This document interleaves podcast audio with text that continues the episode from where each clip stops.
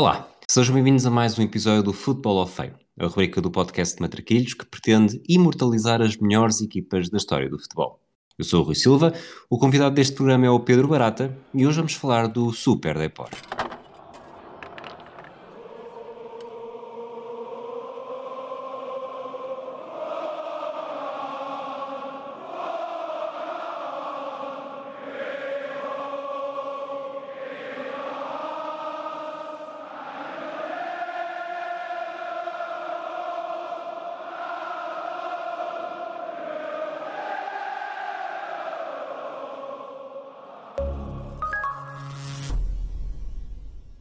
Pedro, Olá, Rui. tudo bem? Tudo ótimo, tudo ótimo e contigo. Também. Nós, eh, é a terceira vez que estás aqui nesta rubrica. Tivemos o. Até crono- bate bem cronologicamente, e não só de, de episódios, mas também de história do futebol. Nápoles de Maradona, Barcelona de Cruyff. Agora temos o Super Deport, que na verdade também tem um período bastante longo. Ainda te apanha, e na verdade é, é, é o único que apanha. Portanto, pela primeira vez vais falar de uma equipa que ainda chegaste a ver alguma coisa, ainda tens alguma memória, mas acredito não tanto como desejarias. Sim, tenho, tenho, tenho memória, até porque ah, eu, digo, eu digo sempre que a minha primeira época completa de bola, ver tudo, a seguir tudo com atenção, é 2003, 2004, portanto, é mesmo a parte final deste, hum, deste Depor e também te digo que é provavelmente, agora estava aqui a fazer um exercício de memória muito, muito rápido, mas acho que sim, acho que é provavelmente o primeiro clube ah, que eu vejo com os meus olhos ter assim uma grande queda, não é? Ou seja, clube que eu vi no topo, numas meias finais da Champions, e ver a descida de, de divisão relativamente pouco tempo depois. Acho que é assim o primeiro clube que eu vejo com os meus olhos a ter um grande downgrade, ou pelo menos assim, tão, tão ah, acentuado. Portanto, estamos a escolher o Boa Vista, é isso? Eu não vi o Boa Vista campeão, ou seja, vi, mas ah, não... sim, mas viste o Boa Vista vivi. meia final europeia, não é? 2003, Sim, tens sim. alguma memória? Sim, sim, tenho, tenho, tenho, tenho, tenho, claro, mas não sei, sei lá, 2000, lá está, marca mais 2003, 2004 e o Boa Vista, ou seja, já não estava bem por ligas, não sei, é diferente. E, me- e mesmo assim, para me defender, o Boa Vista não, não desce, não é? Em 2008, portanto, não desce desportivamente. Exato, assim. exato, exato. Sim, sim, sim. Eu estava a meter-me contigo de qualquer das formas. Mas, voltando ainda ao Super Deport, voltando, quer dizer, recentrando no Super Deport, quando vos falar em Super Deport, eh, qual é que é? E, e vou fazer uma pergunta e dou primeiro a minha resposta, como se, se a pergunta também fosse para mim. Qual é que é o Super Deport que associas? Porque, obviamente, aquele que teve mais resultados, e depois vamos falar disto mais aprofundadamente, eh, começa com o título em 2000 e, e depois esta presença numa meia-final da Liga dos Campeões, mas eu associo muito mais o Super Depor ainda, a, ainda à década de 90, que é onde, e acho que os próprios, eh, por aquilo que, que fomos pesquisando, os próprios adeptos do Depor sentem mais orgulho na versão Arsénio Iglesias do que na versão Irureta, sendo certo que não foram campeões. A versão Arsénio Iglesias, apesar de tudo, para mim ainda era um Depor muito distante, mas sobretudo aquilo que, que me surpreendeu enquanto lia, eh, e depois lá está, vamos falar disto mais aprofundadamente, mas a versão de 96-97, que é quando se dá o boom, o grande boom do campeonato espanhol, em que está o fenómeno na Catalunha, em que jogos do, da Liga Espanhola dão na televisão portuguesa, não é também de todo inocente que, que eu tenha jogado muito CM na altura, Liga Espanhola, e este Deportivo também tenha, entre outros, eh, o Rivaldo, eh, associo muito a esse, o, o, título de 2000, portanto, quando começa o Deport que ganha mais títulos e faz mais diferença e chega mais longe nas competições europeias, para mim já só é o, ah, afinal aquela equipa, vou chamar-lhe simpática da década de 90, pela qual nós torcíamos porque ia contra a hegemonia, agora já se consolidou e agora já começa a ganhar coisas e até parece que já não tem tanta piada. Eh, se me perguntares a mim, eh, por aquilo que eu vivi, e se me disseres Super Depor, na minha cabeça, Depor 4, Milan 0. É, é a imagem que me vem. Eh, porque lembro-me que é no dia. Estou a dar isso completamente de cabeça, posso estar a dizer o, o clássico, ah, lembro, mas depois não é, mas tenho, tenho quase a certeza que é no dia do Lyon Porto, da segunda mão, Se não é no dia, é na semana, confirmo. Uhum. Que é a segunda e, mão dos quartos. Exato. E eu lembro-me de estar uh, a ver, não sei se é quando eu digo isso, tu não podes ver se não é no mesmo dia, porque eu lembro-me de estar a ver o Leão Porto na RTP, que é assim um jogo que o Porto tem muito controlado, não é? Depois daquilo 2-0 em casa, e na RTP irem informando do uh, Depor Milan. Eu tenho quase certeza que isto acontece, de está 1-0, está 2-0, está 3-0, está 4-0, e aquilo foi assim uma grande surpresa, não é? Porque o Milan era o campeão europeu em título, uh, tinha ficado 4-1 na primeira mão. Portanto, Exatamente. Essa é, é, essa é a minha imagem. Na minha cabeça, Super Depor é isso, e é, é mais Valerone e Tristan do que Bebeto e, sei lá, Rivaldo, como estavas a dizer. É, só para confirmar, de facto, esses dois jogos, e foram os únicos dois, porque no dia anterior, 6 de abril de 2004, tinha havido um Mónaco-Real, quando o Mónaco elimina o Real, um Arsenal-Chelsea, e depois no dia 7 de abril, o tal Depor 4, Milan 0 e Lyon 2, Porto uhum. 2, com uma grande exibição do Maniche. E o, o José Mourinho diz, nos vários livros que na altura se publicaram, que é nessa noite que lhe cai a ficha de nós vamos ganhar isto. Porque no dia anterior tinha sido eliminado o Real e nesse tinha sido eliminado o Milan. Exatamente. Portanto, depois temos, temos Mónaco, Mónaco Chelsea e Porto Depor nas meias finais. Caminha, mas... caminha relativamente aberto. Exatamente. Vamos recuar, eu acho que até recuar uh, uh, mais atrás do que o Super Depor, porque para falarmos desta equipa e desta grande geração de clube, há duas figuras essenciais. Uma é o Arsénio Iglesias, o outro é o, Augusto César Lendoiro. O Lendoiro entra em 88, tem uma história interessante, mas por, esta, por essa altura já uh, o Arsénio Iglesias era eu vou dizer-lhe, vou, vou, vou dizer um show do Deportivo, no sentido de tinha jogado, tinha, tinha treinado várias vezes, uh, tinha salvado a equipa, depois tinha voltado, voltava a salvar. Era um pouco uma mistura de Shawan com, com Mário Wilson, talvez, falando aqui de, de Benfica, e tinha estado em momentos muito dramáticos, dramáticos no sentido de subidas que não se confirmaram em, em playoffs, uh, lá está, dramáticos, e, e em 88, portanto, já chega uh, Augusto César Lendouro, que na altura nem sequer era sócio deportivo, mas era o presidente do, do Liceu da Corunha, a equipa que uhum. tinha sido campeã europeia em 87 e em 88, e se o hockey na, na Corunha estava bastante saudável, uh, o futebol estava à beira do abismo. Sim, sim, um, o Depor estava numa, numa fase um, horrível. O Depor um, não, não era uma equipa clássica, digamos assim. Uh, fazer aqui uma muito, muito rápida uh, retrospectiva. O Depor uh, teve um bom período ali nos anos 50, em que até consegue um segundo lugar, em 49, 50, já agora com o treinador que era o Alejandro Scopelli, aquele argentino que, que treinou o Porto, que passou pelo Belenenses, que passou pelo Sporting, era o treinador do Sporting naquele primeiro jogo da Taça dos Clubes Campeões Europeus em 55 contra o Partizan e no Belenenses. Uh, treinou, por exemplo, o pai de, de, de Mourinho.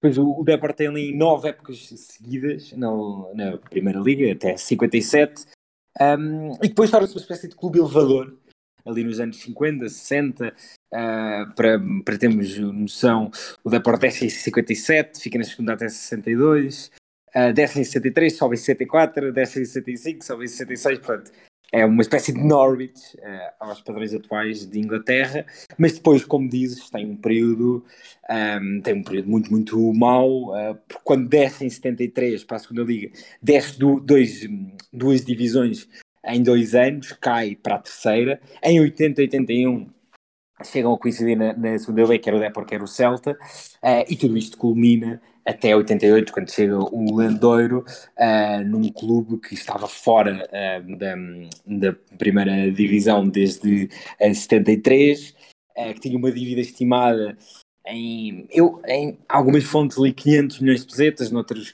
600, mas uma grande, grande dívida, que tinha assim uma, uma, uma espécie de uma crise de militância, um, tinha cerca de 5 mil sócios, o que era considerado pouco, e de facto, mesmo na segunda liga, não era uma equipa uh, de topo, era uma equipa que chegou a passar pela terceira divisão, portanto, um, era um quadro muito, muito negro uh, de um clube uh, que estava longe, longe do que seria depois a década seguinte.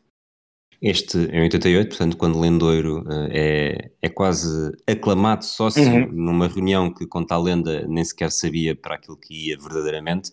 O, o salva-se da descida para o terceiro escalão num jogo com o Racing Santander, em que o gol que vale a permanência chega no segundo minuto dos descontos. Lá, Arsénio Iglesias, o treinador, ele também já tinha estado, na primeira passagem foi em 73, portanto, na passagem anterior pela primeira divisão.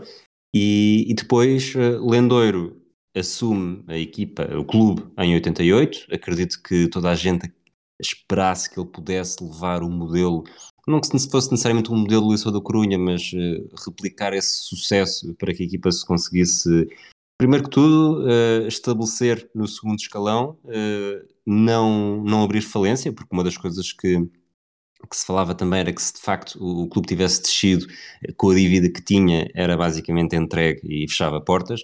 Não fechou portas, salvou-se e depois Lendoiro, talvez de uma sagacidade de presidência não necessariamente moderna, mas talvez moderna para a altura, uh, não era necessariamente um, um, verdadeiro visionário, mas conseguiu estabelecer ali um, uma estratégia uh, de planos trienais em que o objetivo era três anos depois subir uh, para a primeira divisão. E de facto, uh, tinha dedo de Midas, toque de Midas, porque a subida dá-se mesmo em 1991.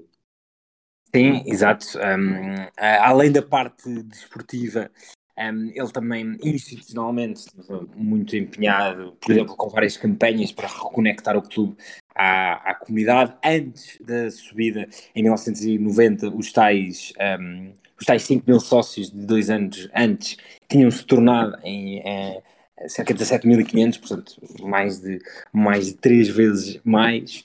Uh, e de facto, como dizes, em, em 90 e 91 uh, dá-se uh, o final desses 18, sim, 18 anos de ausência na, na, da Primeira Liga, mas ele não estava só contente com a promoção. E logo no verão de uh, 91 começa um, os tais projetos trienais para, uh, uma vez chegado à Primeira Liga, e apesar do primeiro ano ainda ser com o sofrimento de sempre, projetar ainda mais o, o Depor, porque algo que é comum a toda esta aventura é sem dúvida a ambição de um que colhe o clube ali entre a segunda e a terceira, leva-o para a primeira, quando está na primeira não está contente com uh, lutar pela promoção, quando se aproxima da Europa não está contente com isso e portanto essa ambição é evidente já desde o momento desta primeira subida.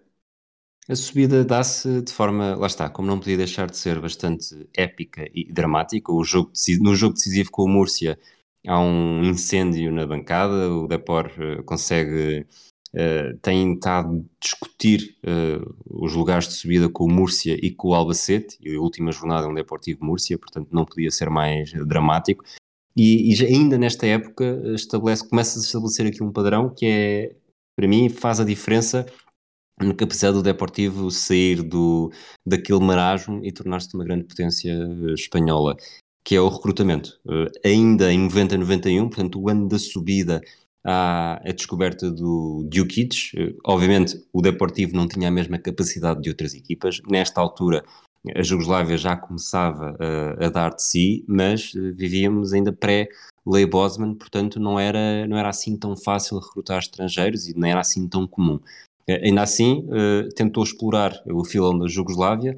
Uh, numa dessas viagens, um adjunto, o Carlos Balhesta, insistiu para ir ver um, qualquer tipo de jogo. Disseram que não havia nenhum jogo que valesse a pena, mas ele, estamos aqui, estou aqui a passar o meu dia, de certeza que há alguma coisa para ir ver, e descobre o Miroslav Djukic, que acaba por ser uma figura também, eu diria, inevitável na história deste Super Deport, num jogo, foi descoberto num jogo do Rad Belgrado, e acaba por encaixar que nem uma luva no sistema que o Arsénio Iglesias estava a implementar com cinco defesas. Uh, depois, em 91 e 92 já falámos, já falámos, quer dizer, entramos aqui em 91 e 92, Iglesias sobe, mas não se mantém na equipa como treinador, mas mesmo isso não iria demorar muito tempo. Sim, o tal, o tal Salvador que tu dizes, é? o, o treinador foi uh, Marco António Boronato, começou ser ele, que mais uma vez foi despedido para dar lugar ao, ao, ao bruxo de Areicho, que era como lhe. Arteixo, perdão, que era como lhe chamava ele. Uh, era assim um galego com, com imenso sotaque, o sotaque que em Madrid ou em Barcelona gozarão, que os galegos é mesmo uh, o sotaque que Iglesias um, diz, com várias palavras uh, aportuguesadas, não é? como, como os galegos costumam dizer, uh, e eles conseguem salvar-se, mas só no playoff contra, contra o Betis, portanto uh, há sempre muito drama à volta das campanhas do Depor, seja seja para se salvar, seja para subir, seja para perder ou para ganhar uma liga, seja para chegar umas finais da Liga dos Campeões. Este caminho é sempre muito dramático, o último minuto, a última jornada é sempre tudo aqui muito à flor da pele. E neste, nesse playoff contra o, o Betis que eles, que eles conseguem, conseguem vencer, uh, os festejos são efusivos, as imagens são, são quase como se tivessem uh, conquistado um título. Uh, e Landouro disse anos mais tarde que essa, que essa manutenção foi absolutamente fundamental, porque nesse trajeto de ascensão de que nós estamos a falar, ter caído nesta altura não só comprometeria a ascensão em linha reta, digamos assim, do clube, uh, como mesmo financeiramente, um, obviamente impediria uh, os esforços que nesse verão um, chegariam e revelar-se-iam decisivos para, para os anos que, que viriam. Esse é mesmo o ponto fulcral daqui, que é o segundo ano, uhum. o segundo ano do segundo triênio, portanto seria o, quase o preparar para a chave de ouro, e, e, depois temos, eh, estamos em 92, portanto, verão de 92.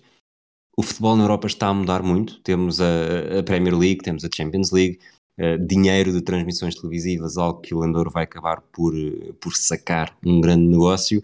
E, mais uma vez, o recrutamento, porque no verão de 92, Mauro Silva é contratado ao Bragantino, Bebeto ao Vasco da Gama e esta dupla de brasileiros vai ser uhum. mesmo essencial a partir do momento zero, mas não, não ficamos só por aí. Fran e López Recarte já estavam na equipa, Nando uh, vem do Valência, Aldana uh, do Real Madrid, todos eles vão, vão assumir aqui um papel bastante importante da equipa, numa época que na verdade é aquela que grande arranque de época que cunha uh, o verdadeiro, que é a verdadeira origem do termo Super Deport.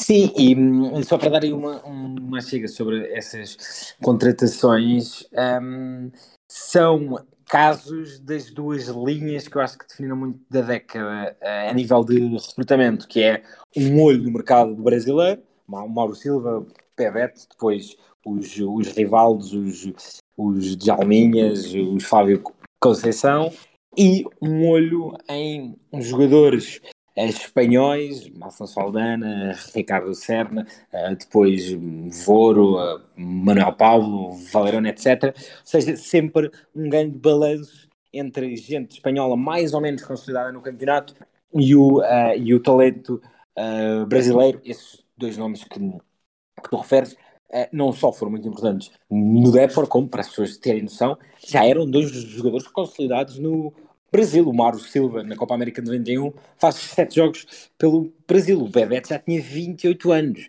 vinha de jogar nos Jogos de Seul, no Mundial 90, na Copa América de 91. Portanto, não é propriamente, não eram propriamente juquitos do Brasil, digamos assim, não foram propriamente descobertas. É, e sim, é, é o grande salto qualitativo. O Depor acaba em terceiro, a 3 pontos do Real e a 4 do Barça do Cruyff e mesmo a nível individual uh, já se nota saltos. O guarda-redes, o Paculiano, ganha o Zamora, o Bebeto ganha o Pichichi e neste ano há um jogo altamente simbólico, acho que evidencia o que estava para vir, que é a 3 de outubro de 92. O Depor recebe o Real Madrid, Benito Floro, com Zamorano, Prozinec, Michel Hierro. Falámos bastante deste Real Madrid quando gravámos sobre o Barça do Cruyff, que é nessa altura também. O Real começa a ganhar por 2-0, com gols de Zamorano e Erro, mas depois dá-se uma noite absolutamente mágica de, de Bebeto, que anos depois eu, eu, eu, vi uma entrevista dele dizer que adorava jogar contra o Real Madrid, uh, que Biza, que queria também uma jogada que leva um autogol de Ricardo Rocha, uh, o Depor ganha 3-2, e eu acho que aqui uh, começam duas tendências. Por um lado, a tendência do Real Madrid uh, Corunha passar a ser um campo maldito, e durante quase 20 anos Corunha era um campo maldito para o, para o, para o Real Madrid, uh, e por outro lado, essas noites mágicas do Reazor, que uh, ali seriam goleados. Real Madrid, Barcelona, Milan, cairiam ali a Juve, o Arsenal, grandes, grandes equipas. Um, e portanto, este Real Madrid, uh, Deport 3, Real 2 de outubro de 92 é assim também uma, um, jogo muito, muito importante e simbólico que evidenciava o que é que estava para vir nesse Deport que consegue qualificar pela primeira vez para a Europa nesta temporada, qualifica-se para a Taça UEFA. Esse apuramento lá está inédito, termina, como já tinhas dito também, na terceira posição, a 3 pontos do Real, a 4 do Barcelona. Visto assim, seria brilhante, mas poderia ter sido ainda mais brilhante, porque lá está, o drama acompanhou sempre o Depor em todos estes anos. A equipa era líder no final da jornada 23, mas nas três jornadas seguintes eh, perde no Bernabéu uh, e no Campeonato e empata em casa com o Tenerife. Portanto, foram três jornadas consecutivas que qualquer sonho de algo muito improvável, na altura era ainda mais improvável nos anos seguintes, não, não podia acontecer mesmo. Depois, no final do campeonato, também dois empates, um em Oviedo e outro no Riazor com o Raio Vallecano. Nesse empate em casa com, com o Tenerife, eu também tinha aqui uh, apontado esse jogo, eles estão a ganhar 2-0 ao minuto 88. Portanto, é assim mesmo dramático. Portanto, o Tenerife uh, estava claramente talhado para provocar uh, grandes, grandes dramas nas equipas uh, que ocupavam a primeira posição do campeonato. A equipa de Jorge Valdano. Exatamente. Depois, entramos aqui em 93-94, que é eu diria, até porque é, aquele, é uma época que eu já me lembro bastante bem, inclusive é do Depor, porque o grande jogo, ou o jogo mais dramático do Depor nesta época, é precisamente no dia do, do 6 a 3, e eu falava recentemente, quando falava sobre ir gravar este episódio contigo, com, em conversa com o Tavares da Silva, que o 6 a 3 e o, o Depor uh, Valência, que vamos falar mais à frente, foi no mesmo dia, 14 de maio, e depois em 2000, uh, eh, portanto, o Depor e o Sporting também foram campeões. Não sei se foi necessariamente no mesmo dia, mas duas equipas que sofreram um drama, quase um trauma, uh, em 94, precisaram de seis anos para, para alcançar a glória. Mas esta temporada 93-94 era o final do triênio, era o, o momento para concretizar a, a renovada ambição de Augusto César Lendoiro e a verdade é que este Depor já estava bastante, ainda com Arsénio Iglesias, já estava bastante oleado e se 92-93 pode ter sido visto como alguma surpresa, em 93-94 já não havia grande margem para sentir que o Depor não era uma ameaça séria. Sim, desde logo no verão, porque continua o investimento, uh, chegam três internacionais espanhóis, ou que já eram ou que seriam, uh, Voro, um, ehm, do Valência, um Marrari do Sporting Guirón e o Donato, eh, mais um da via brasileira, mas aqui meio brasileira, meio espanhola, porque seria internacional, um, ehm, uh, eh, seria internacional espanhol. Só fazer aqui uma, uma, uma linha sobre a estreia europeia. Elimina o Aalborg, elimina o Aston Villa do, do Ron Atkinson, caem na terceira ronda contra o Eintracht Frankfurt do, do, do JJ Okocha, mas de facto a verdadeira emoção estaria nessa campanha da La Liga. Eles nem começam a Liga muito bem, porque nas primeiras, 11, nas primeiras 11 jornadas só ganham 5, só que aí há, batem o Barça 1-0 em casa e goleiam o Real Madrid por, por 4-0. Uh, eh, e esse jogo do, do, do Real Madrid eu, eu vi e acho que simboliza ou, ou, ou mostra-nos muito daquilo que era esta, esta equipa. O jogo é 18 de setembro de 93, na jornada 3. É, é muito interessante porque praticamente a primeira frase que o narrador diz é que é um Real Madrid a lamber as feridas de Tenerife, o que é muito curioso, tendo em conta como o Depor vai acabar a temporada, não é? Sim. Uh, Barça de Cruyff, uh, o, o, o tetracampeão mais uh, in extremis de sempre, não é? Um, e os dias anteriores a este jogo tiveram uh, uma, um tipo de polémica que tu sabia, estou a lembrar-te, age melhor deste tipo de polémicas que eram mais recorrentes nesta altura do que são agora, que foi jogadores sul-americanos com problemas com jogos de qualificação na América do, do Sul. Nós comentámos com Maradona, isso aconteceu algumas vezes, mas basicamente o Brasil tinha uh, uma partida de qualificação para o Mundial frente ao Uruguai e o Mauro Silva e o Bebeto foram mais cedo, sem autorização do, do Depor. Uh, o Bebeto inclusive ameaça o Lendor a dizer que se o Depor o castigasse economicamente por causa disso, abandonaria o clube. O Lendor mostrou-se bastante conciliador, conciliador perdão, no, no artigo do Ao País que conta isto, ele tenta colocar alguma, alguma água na furfura, mas a verdade é que mesmo sem Bebete e Mauro Silva, que não jogam, encontros contra, contra o Real Madrid, uh, o Depor destrói esse Real Madrid com Cláudio Barragán como, como, grande, como grande estrela a marcar do, dois golos. E o plano desse Depor acho que seria algo que nós veríamos algumas vezes durante esta década que foi uh, ceder a bola ao Real Madrid, fechar bem uh, baliza, o, o, o, Iglesias no final da partida disse que fizeram isso propositadamente porque ele considerava que faltava imaginação nos últimos metros ao, ao Real Madrid um, e a verdade é que uh, no contra-ataque o Depor uh, destruiu os merengues. Aqui uma nota para Hierro que passa a jogar a abusar dos saltos com os cotovelos, que era algo que ele fazia muito, uh, mas nada conseguiu fazer para superar o Cláudio Barragán, que estava completamente iluminado neste, neste jogo. Faz um 1-0 numa finta ali que quebra a cintura do Hierro, faz o 2-0 também superando o Hierro com, com um belo chapéu. Na, nesse 2-0 o narrador recorda que Clemente deixou o, o avançado de fora da, da, da sua mais recente convocatória. Depois o 3-0 é com o Real Madrid completamente, não sei, desordenado, sem defender, e o Donato com aquela passada larga uh, galga muitos metros sem grande oposição e depois o, o faz o, o 3-0 e o, o 4-0 veio do, do excelente pé esquerdo de, de Fran. Uh, duas notas. O, o narrador diz que é, foi um jogo entre o sacrificado proletariado desportivo contra a acomodada burguesia portanto, quase uh, algo premonitório, não é? Sobre o que é que era o, o, o Depor nessa ascensão quase obreira a querer derrotar quem já estava mais instalado no, no poder. E no final do jogo, quem deu a cara no, no, no Real Madrid foi Butragueño, que fala muito institucionalmente e para mim, que já só vi Butragueño a falar de facto como diretor de relações externas, sempre com um discurso muito político, foi interessante ver uh, vê-lo muito mais novo a falar como fala hoje tão, um, ehm, tão político. Um, ehm, e a verdade é que, um, apesar deste, uh, deste, desta goleada ao Real Madrid, as primeiras jornadas não são fantásticos, mas a partir da jornada 12 o Depor vai aumentar o ritmo. É isso, é, é, isso mesmo. Na jornada 14, só pela primeira vez ao primeiro lugar e mantém-se assim até à última jornada. Nós falámos aqui já de alguns jogadores, um 11 base mais típico.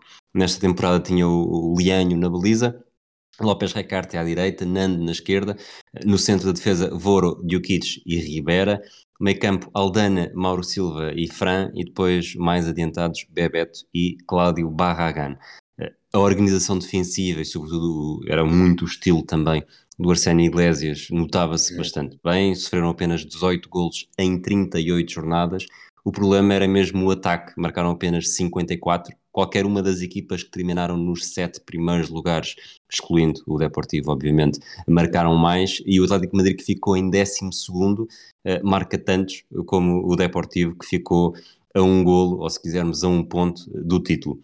E não, era, último... por falta de, e não era por falta de bons avançados, porque uh, o Bebeto faz 16 golos, o Barraguete também contribui com alguns golos, portanto era mesmo a ideia do Iglesias, que era de facto muito, defensiva, eu diria muito clementista, não é? Porque o Clemente depois também era muito de três defesas e coisas muito ordenadas e pouco risco.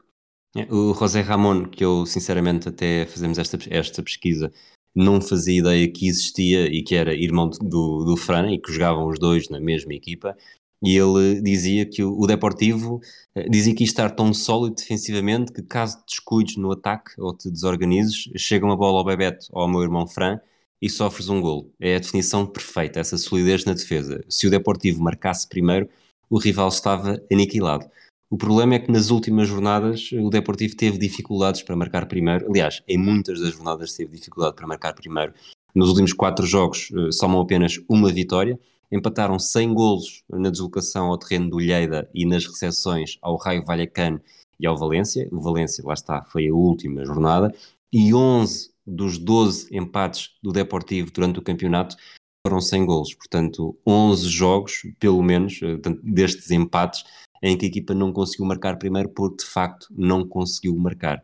E isso, eh, sobretudo na última jornada, portanto, um Deportivo Valência com a história que, que vamos acabar por desenvolver agora, foi fatal, não só para o jogo, como para todas as ambições de Lendoiro, de todos os adeptos, de Arsénio Iglesias e de toda a gente que esperava até que o, que o Depor pudesse ser aqui finalmente o carrasco de um Barcelona que tinha vencido em 91 com bastante domínio, mas que em 92 e 93 lhes tinha caído um bocadinho do céu. Sim, e bem, acho que é a altura de tentarmos o quadro, não é? Nessa última jornada. Última jornada 93, 94. Um, o Depor só precisava de ganhar em casa, no Reazor, contra o Valência, uh, enquanto o, o, Barça recebia o Sevilha. Uh, o Valência uh, bastante, bastante forte, é preciso dizer, com Guzidin, Nedieta, Mijatovic, Kika Flores, por exemplo. Um, o jogo no Reazor foi muito, muito, muito tenso, muitos nervos de parte do Depor. Uh, na primeira parte há um daqueles lances, epá, eu só me dá vontade de dizer que é o momento de Brian Ruiz, em que se acontece, pá, vai correr mal, e tu já fizeste os paralelos entre o Sporting e o, e o Depor, que é um canto da direita, a bola está ali a andar pela linha, não entra primeiro acaso, e ainda faltava imenso jogo. Uh, no caso do Bayern Ruiz já não faltava assim tanto, mas pronto, ainda faltava imenso jogo. E a cara do Mauro Silva depois do lance já é assim uma expressão de nervosismo muito, muito acentuada. Há um intervalo, estava 0-0 no Reazor, mas chegavam boas notícias de Barcelona, porque o Sevilha ganhava por 2-1, com gols de Simeone e Sucre, também um Sevilha uh, muito, muito forte. Entretanto, na segunda parte, as estrelas do Barça entram em ação, dão a volta ao jogo, 5-2, gols de Romário, Laudrup, Stoichkov e Baquero. Temos um programa sobre esta equipa, para quem quiser ir ouvir. Um, entretanto, o nervosismo aumentava na, na Corunha e em, em Barcelona há, uma, há um mito urbano que eu li no mundo deportivo que diz que o, o José Luís Núñez, o presidente do Barça, nos minutos finais estava na casa de banho, saiu da tribuna para ir à, à casa de banho. Quando uh, o Depor já estava com muito pouco fio de jogo, minuto 90, o Nando, uh, numa jogada em que aparece assim vindo de trás, um, ganha um penalti.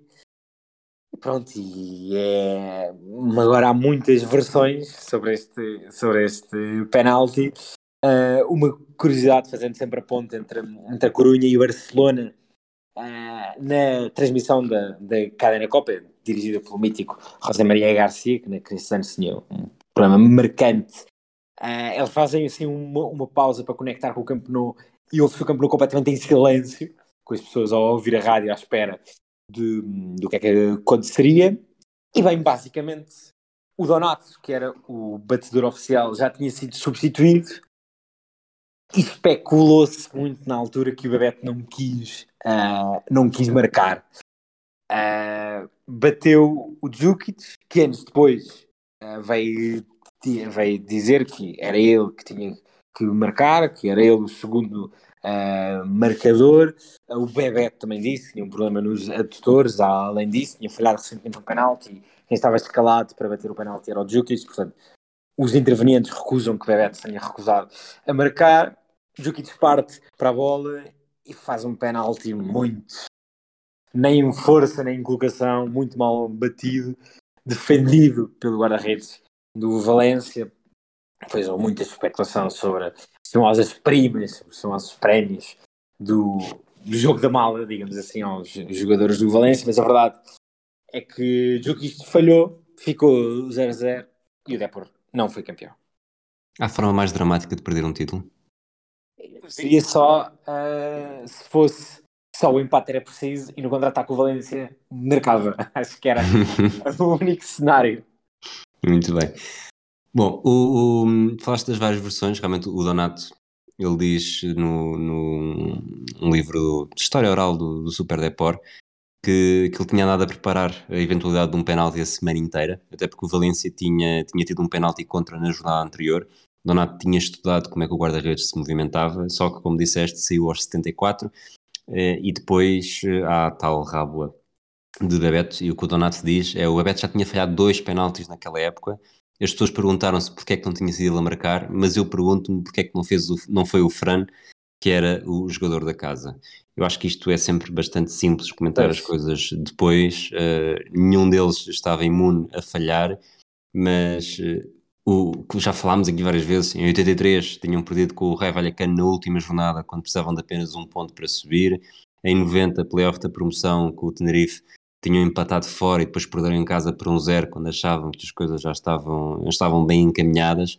Só que aqui é, é um penalti para o título. Eu acho que nunca tinha estado é, tão perto em jogos decisivos, obviamente tão perto do título nunca tinham estado, e é mais um, um, um prego no, no, caixão das desilusões do adepto do Depor que não seria fácil uh, resistir a isto e a reagir para a temporada seguinte.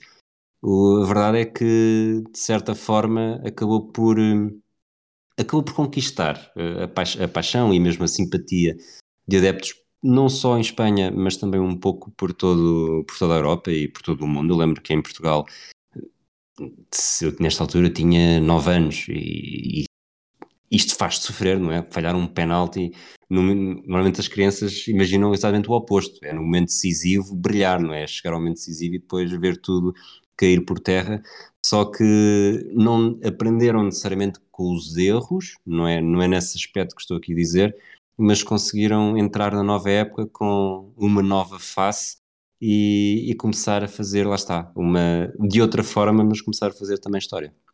Sim, sem dúvida. O, o, mesmo o próprio Djokovic foi muito acarinhado uh, depois, de, depois de, de falhar o penalti um, e um, é, é, é, emocionante quase o, o discurso do Arsénio Iglesias na, na sala de imprensa que se tenta e diz há muito que dizer, há pouco que contar a equipa não, não, não jogou bem, esteve muito nervosa e não tivemos sentido de jogo. Mas tenho que dar-lhe os parabéns, fomos líderes durante todo o ano, enquanto era perseguida por um grande adversário. Diz várias vezes, não sei bem o que dizer-lhes, faz assim um silêncio e é ovacionado pela sala de imprensa. no entanto, eu, eu acho que na altura poderia pensar que, ou poderia pensar que o Depor ia sair muito traumatizado deste, deste, deste jogo, mas não foi bem assim, porque nos anos seguintes, uh, com altos e baixos, acho que é justo dizer que o progresso foi continuando.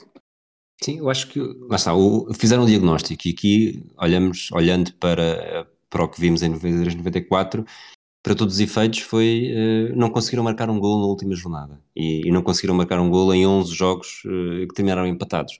Portanto, era preciso gente uh, com golo. E não sei se, se será um, uma ligação direta ou não, mas de facto não saiu nenhum jogador entre os mais cotados, entre aqueles que eram mais cotados, e entraram uh, talvez as duas maiores figuras uh, do Barcelona, o espanhol Julio Salinas e do Foco do Porto, já com, com o campeonato um é. pouco em andamento, tanto que o Costa chega a jogar o, pelo menos a primeira jornada do, do início do Penta Uh, lá está, chega o búlgaro Emil Kostadinov, ele que, tinha, que vinha de um, do Mundial 94 também bastante, uh, bastante bem conseguido. Uhum. E, é e mais uma Mundial, mundial 94 esse que tornou Bebeto e Mauro Silva campeões do mundo, portanto acho que isso também é mais um marco no crescimento de um clube que passa a que uh, três, sim, três, quatro anos antes estava na segunda liga e agora tem dois campeões do mundo titulares, inclusive, no seu, no seu plantel. Olhando para, para o campeonato, o Depor termina na segunda posição, a quatro pontos do Real Madrid, não é necessariamente uma, uma época em que esteja, em que se ache sinceramente e claramente que o Depor é candidato ao título e não é uma época em que se pense podia ter sido, acho que não é, não é por aí, o Betis e o Barcelona ficaram a 5 pontos, mas uh, houve novamente a campanha europeia, desta vez uh, caíram uh, também com uma equipa alemã, mas com, com, o Dortmund.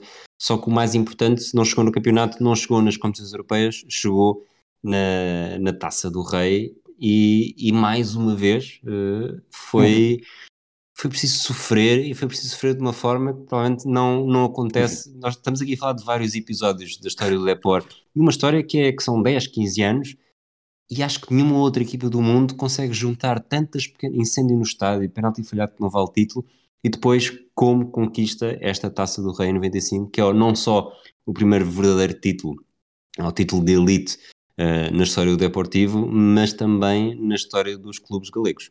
Uhum. O primeiro major title, né, como diriam os ingleses, é um jogo que já de antemão, já, além de dar o primeiro grande título a clubes galegos, já de antemão tinha a carga de ser o último jogo, ser o Iglesias, que ia, que ia retirar-se. Um, e bem, Valência Deportivo, no Santiago Bernabéu, uh, 25, 24, 24 de, de junho. Uh, o, o Depor apresenta-se com 11 clássico, que é assim que é definido pela transmissão da, da televisão uh, espanhola, mais ou menos na linha de, daquilo que tu já, tu já tinhas dito, Liliano, Liliano Voro, Nando, uh, Rivera, Djukic, Ricardo, Donato, Aldana, Manjarino, Fernando Bebeto. Uh, o, nessa, nessa final contra um, um Valência de Rosa Manuel Rielo, que tem, por exemplo, um nazinho em campo, uh, o Depor começa melhor, uh, com muitos remates de longe. Eu não sei se eles achavam que o, que o Bizarreta era uma fragilidade hum. uh, do outro lado, mas é algo que, que salta à vista. Quer dizer, ali na primeira meia hora, o Donato, o Bebeto, o Fran, sempre que podiam, uh, rematavam de longe, mas um zero surge não no erro do, do Zubizarreta, mas do Fernando Riner, que perde uma bola ali à entrada, à entrada da área para o Manjarin, que à saída do Zubizarreta faz, faz um zero. Um, depois os dois reais, quer o Fernando, quer o Penev, falham isolados uh, antes do intervalo. Só que na segunda parte o jogo muda. E muda porque começa a chover de uma maneira epá, de uma maneira impressionante, uma coisa, um dilúvio total. A partir de certo momento, o jogo entra numa dimensão Porto Académica 2010, uh, eh, em que eu diria que o Bellucci era Fran, que era o melhor naquela piscina. Há três, quatro lances. Uh, há um lance mesmo, um pouco com aquele lance que o Bellucci celebrizou de levantar a bola e depois o, Bélgica fez o túnel, o Fran não faz bem o túnel, mas consegue passar entre dois. Só que o Valência consegue empatar numa fase em que já não havia jogo pelo chão um, e empata num remate longe, um livre de, de Mijatovic, uh, que celebra mandando-se assim para a piscina de água que cobria o ravado. Ao minuto de 79 começa a cair granizo. Uh, eu encontro que tem de ser uh, suspenso, o que tenta refugiar-se onde podia. O Bernabéu, na altura, não tinha todos os lugares cobertos e o jogo é, é mesmo não só suspenso naquele dia, como adiado. Três dias depois, o, novamente com dia meio da semana, ainda por cima, o, os adeptos do Depor voltam a marcar presença em peso e três dias antes. E, e muito tarde, quer dizer, 27 de junho, isto para os padrões atuais é estranhíssimo. Sim, sim, sim. E, e depois temos um, um suplente. Uh, portanto, o jogo foi interrompido aos 79 minutos.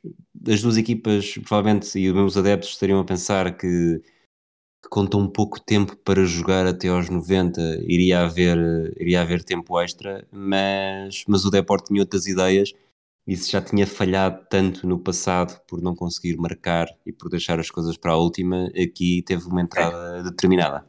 Sim, 59 segundos eh, depois do recomeço, Alfredo uh, Santa Helena, que tinha saído do banco, deu o primeiro grande título ao Depor.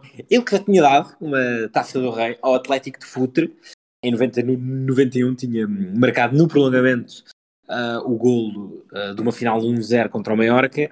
Uh, e aqui é ele o herói que evita o prolongamento e que faz este, este marco, que é não só um marco um, no crescimento do Depor, mas eu diria também um marco para evitar um, traumas, ou, ou, ou, a continuidade do trauma do penalti de Djukic e acabar logo, e acabar ali logo com isto, habituando também este Depor a ser uma equipa copeira, como se diz na Argentina, copeira, um, porque nesse percurso há espaço para duas taças, para três super taças, portanto um, é, é também em vários sentidos um marco deste crescimento, sempre com as tais peripécias de que tu falavas aqui, uma final que se disputou em dois dias e que 50, em, que, em 56 segundos do seu segundo take acaba por ser decidido. Tivemos um Depor até aqui, um Depor com Arsénio Iglesias. Arsénio Iglesias sai, é substituído por João Toshak, 95-96. O, Depor vai ganhar uh, a supertaça, mas aqui provavelmente temos um ponto de ruptura de identidade, não que o Depor deixe necessariamente de ser forte, mas deixam de ser as mesmas uh, circunstâncias, características que tornam o Depor forte. O, o Salinas sai, faz 20 golos na época anterior, sai para, para Riron, entram, entre outros, o Dmitry Radchenko, russo, o Chiki Begristein, Martin Vasquez, é um Depor que começa a estar cada vez com mais estrelas ou jogadores rotulados como estrelas. Mas ao mesmo tempo uh, começa a perder aquela identidade que tinha e que era muito associada a Arsénio Iglesias e que vai provocar uh, naturais dores de crescimento. Sim, um, eu acho que há aqui um par de anos de transição, sinceramente. Uh, esta 95, 96 acaba com o nono, depois é um quarto, depois é um décimo segundo, portanto há aqui anos que não são, que não são fantásticos. Uh, o Arsene Iglesias sai numa altura em que a relação dele com o Landor já, já estava algo uh, deteriorada. Um, o, a questão da contratação do, do Toshak, o, o El País foi logo fechada uh, no final de março, como curiosidade. Segundo o El País, os outros dois candidatos eram o Paincas e Benito Flore, Floro, perdão. Um, e eu acho que nesta temporada, que é antes da 96-97, em que podemos falar um bocadinho mais aprofundadamente, até porque a nível de futebol espanhol é muito importante, uh, começa a, pensar só, começa a sensação de que este Depor precisa de facto de uma uh, renovação para continuar com a tal ascensão continuada deste, deste ciclo de Landor. Vamos então entrar nessa, nessa época, 96-97. Uh o, a tal negociação do presidente, com, neste caso com o Canal Plus, permite a entrada de, de bastante dinheiro, é aqui que os direitos televisivos começam a ser fator eh, diferenciador e o Depor deixa de ser aquele clube modesto, humilde, de gente determinada, passa a novo rico eh, e agora o período de sofrimento das poupanças, lá está, fora substituído por esta cobiça numa fase em que a Lei Bosman começava a dar cartas no, no futebol europeu. Por isso, o plantel muda radicalmente. O Bebeto sai para o Sevilha depois de marcar 86 gols em quatro temporadas, uh, eh, 86 gols no campeonato só. Lianho, que chega a vencer o prémio Zamora, uh, sai. E em sentido contrário, chegam uh, muitas contratações, praticamente todas do estrangeiro. Rivaldo é o cabeça de cartaz, mas chegam o camarões Songo, o checo Cuba, o português Nuno Espírito Santo, ainda com uma fase bastante precoce da sua carreira e que provavelmente nesta altura nem sequer seria considerado uma verdadeira contratação. Depois o defesa Naibé, marroquino uhum. do Sporting, Elder, português do Benfica, Bonicel, o médio Flávio Conceição, o francês Corentin Martin, os avançados Reinaldo do Palmeiras, Madar do Mónaco. Portanto, há aqui uma quase. Eu olho para isto e, e faz-me sentir exatamente aquilo que todos nós éramos quando começámos a jogar CM ou FM, que, que, quando há uma nova temporada e há jogadores livres, eh, vamos, se for preciso, passamos duas horas a ver os, os, as contratações e a fazer propostas e depois só passamos uma hora nos jogos, porque há de facto aqui uma mudança radical na, na forma como se atacava o mercado e mesmo na, na taxa de sucesso de cada uma das contratações. É a liga, o que eles chamaram a, Liga de las Estrelas, não é? 96, 97 muda radicalmente o futebol espanhol e isso acontece não só no Depor, porque se formos ver, Ronaldo, uh, Amunique, Blanc, Vitor Bahia, Couto chegam ao Barça, Sidorf, Roberto Carlos, Panucci e secretário chegam ao Real Madrid, uh, chega ao Celta, Ortega, Cláudio Lopes ao Valência e também Romário por pouco tempo, mas também uh, chega a Mestalha, portanto, é, um, junta-se Bosman com o dinheiro uh, do Canal Plus para uh, mudar a face do futebol espanhol e o, o da Paraboleia uh, também apanha isso mas os resultados estavam muito, muito complicados. Uh, Toshak e um, o Landoro não tinham uma boa relação. Há uma reportagem no YouTube do Canal Plus sobre uh, as críticas dos, dos adeptos a, a Toshak, que diziam que ele tinha sido despedido da Real Sociedade, que ele tinha sido despedido do Real Madrid, que não, não gostavam de, de, do futebol que ele, que ele praticava e colocavam-se muito ao lado dos jogadores uh, e perante esta falta de resultados, oh, perante essa insatisfação, talvez mais correto dizer, que acaba por sair. Foi substituído por um, Carlos Alberto Silva, portanto, se Toshak era um ex-treinador do Sporting, Carlos Alberto Silva tinha sido campeão nesta década no Futebol Clube do Porto. Bicampeão, uh, certo? Exatamente, sim, 92 e 93. Esta, ainda assim, esta equipa é, é terceira no campeonato fica a 13 pontos do segundo, uh, Barcelona, a 15 do Real Madrid, e era uma equipa que, não sendo, não tendo a estabilidade de anos anteriores, uh, lá está, dava, se era a Liga das Estrelas, tinha em Rivaldo a sua maior estrela, uh, Naibé e, e Branta Martins também fizeram, também deram boas, bons momentos, mas Rivaldo é mesmo aqui o momento, a figura agregadora que faz acreditar que 97, 98 possa ser diferente. E de facto, na pré-época, eh, chega de Jalminha uhum. e há um, um jogo de pré-época, salvo erro, contra o, contra o Real Madrid, não tenho certeza, em que Jalminha e Rivaldo uh, chegam a coexistir em campo, dão excelentes sinais, mas não estava destinado.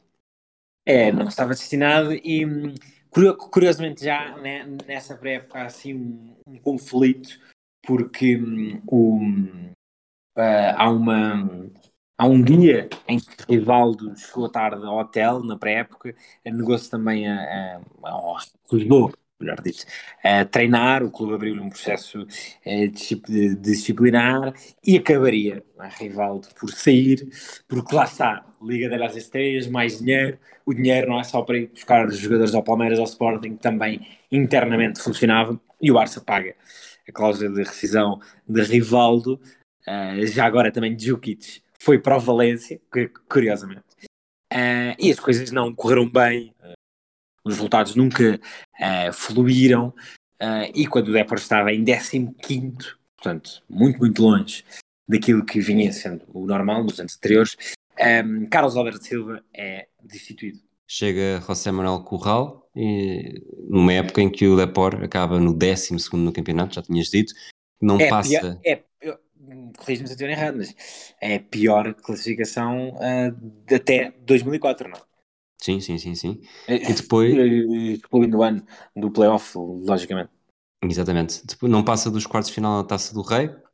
Na taça UEFA é eliminado na primeira ronda pelo Auxerre e entramos aqui numa fase em que parece que o título de 94, uh, ou melhor, o, o, quase título de 94, o título da Taça do Rei de 95, mesmo este, esta entrada de dinheiro não estava a render e já tínhamos perdido um pouco a conta aos, aos planos trienais de, de Augusto César uhum. Lendoiro e era preciso uh, dar aqui um safanão, recuperar estabilidade uh, e ir recrutar um treinador que ajudasse a, a dar isso mesmo e acabou por ir por fazê-lo num, num estádio e numa cidade em que grande parte dos adeptos, não só da equipa que perdia o treinador, como da equipa que ficava com o treinador, eram capazes de não achar muita piada. Contratam Javier Irureta, um basco, uh, que vinha do um, Celta, do Celta de Vigo.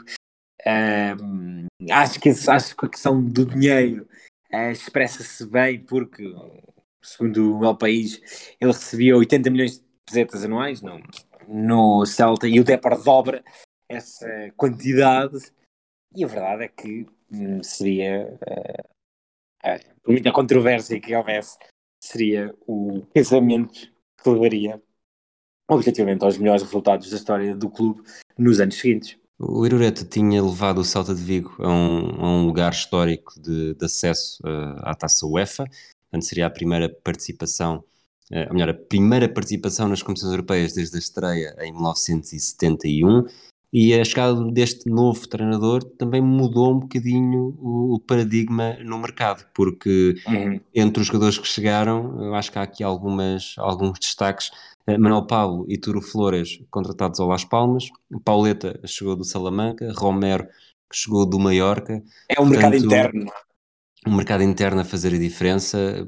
Talvez não gastar tanto dinheiro, mas gastar com figuras que não vão precisar do célebre uh, período de adaptação ou, ou, estrelas que não ficam identificadas com, com o clube. E, e o Depor, obviamente, não tem uma época brilhante, mas é sexto classificado, consegue garantir o regresso às competências europeias, uh, chega às meias finais da Taça do Rei.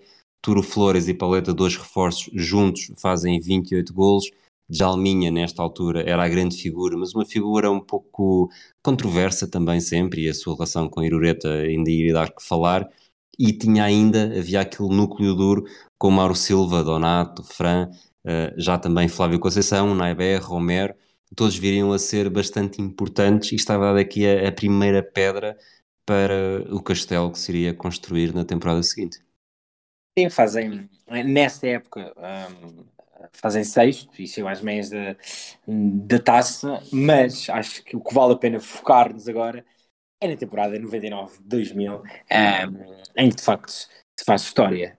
Um, começa por haver, diria, uma nova vaga de investimento, porque mantém a continuidade na via espanhola, uh, que deu muitos uh, resultados. Na temporada anterior vieram Romero ou Manuel Pablo, que estiveram muitos, muitos anos no clube nesta Victor Sanchez ou César Martin, que também estiveram muitos, muitos anos, mas é contratada um, um estrangeiro que marcaria a história uh, do clube, um, e estamos a falar de uh, Rubem Mackay, que logo na primeira jornada da Liga, num 4-1 ao Alavés, faz três golos um, nesse arranque promissor um, já agora, o 11 desse dia uh, são Gosse, Caloni, Naibet, César Martins, Romero, Mauro Silva, Raime, Victor Sanchez de Almeida e Pauleta e Macai, com o Ivan na frente.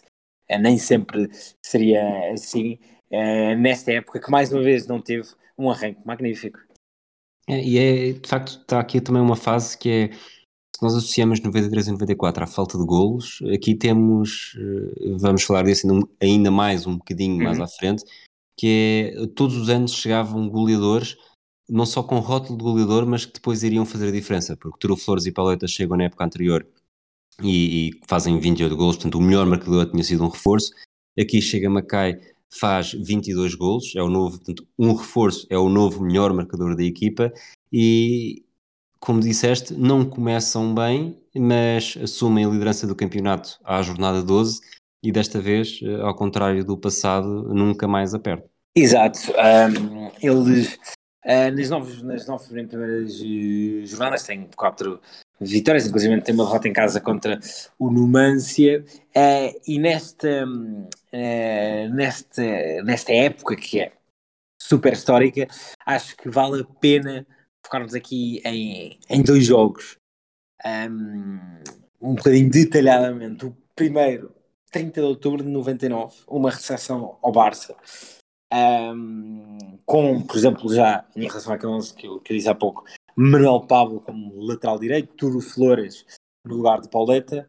Uh, eles recebem o Barça do Van Gaal, que tinha Figo e Rivaldo, uh, no regresso à Corunha, como estrelas. Simão começa no banco, entra ao, ao intervalo um, e uh, o, o Deport tem uma, uma entrada com tudo. Uh, é muito interessante porque em vários destes jogos o Jalminha demora muito, muito tempo, a, muito, muito pouco tempo a deixar a sua marca. Era assim um craque que logo no, nos primeiros instantes fazia algo e aqui foi mesmo no primeiro minuto. Há um passo longo de Jalminha que é mal medido por Frederic Deu, Deu um francês que que não conhecia, mas esses períodos do Barça do Vandal têm assim algumas experiências que não correram muito, muito bem. Uh, ele falha o corte e o Roy Mackay faz 1-0. Um, aos 22 minutos, a defesa do Barça volta a falhar e os comentadores falam da ausência de Franco de Boer, que nessa, nessa partida não está na defesa dos catalães, e um Mackay muito, muito rápido é curioso que eu já apanho uma quem mais na fase Bayern e logicamente era um goleador, mas a de 2003, 2004 já não tinha esta ponta de velocidade e ele aqui de facto destrói do Barça com a, defesa, com a velocidade dele, faz o 2-0 uh, e depois um, voltamos a, uma, um registro que o Depor dominava muito bem nesta altura, nestes jogos com os grandes, que era recuar, explorar o contra-ataque, passa o jogo muito, muito perto do 3-0 um, ainda assim é o Barça que reduz, o rival faz o 2-1 na parte final o rival em vários livres diretos, aquele assim, ao seu estilo. Está perto de marcar, o Songo defendeu e praticamente no último lance da partida o Pauleta eh, ainda faz o 3-1, mas é anulado por fora de jogo. E a partir daqui o Depor embala, como disseste, para o título, sete vitórias seguidas, eh, nas quais Macai faz 5 golos. Na jornada 12, Depor líder, depois de um 5-2 uh, eh, ao, ao Sevilha, num jogo em que Pauleta faz 3 golos e já me dá assim um show incrível. Eu, é quase como se fosse um jogador de futebol de praia em alguns registros, porque não era para ele levantar a bola, assim, aquele levantar para depois passar. Um, é um verdadeiro um... brinca na areia, não é? É, é exatamente, é exatamente. E é muito interessante que tu dizes isto, porque eu ia dizer que neste jogo eles ganham por 5-2 e ele faz uma assistência de trivela uh, para, o, para o Romero. Uh, e depois dessa assistência, o Carlos Martínez, um dos narradores mais clássicos da altura do Canal Plus, diz que se vai ao circo del sol, que vai para o circo fazer uh, coisas, essas trivelas, estas lambretas. Um, e pronto, a última dessas sete vitórias seguidas é um 0 contra o Celta. Jogo quentíssimo, quentíssimo, quentíssimo. Mauro Silva faz 200 mil faltas, o Gustavo Lopes arranca pela raiz Victor Sanchez, mas o, aquilo que tornou este jogo famoso, este derby league famoso, foi o conflito entre as duas estrelas, Mostovoy e Djalminha. Já andavam picados.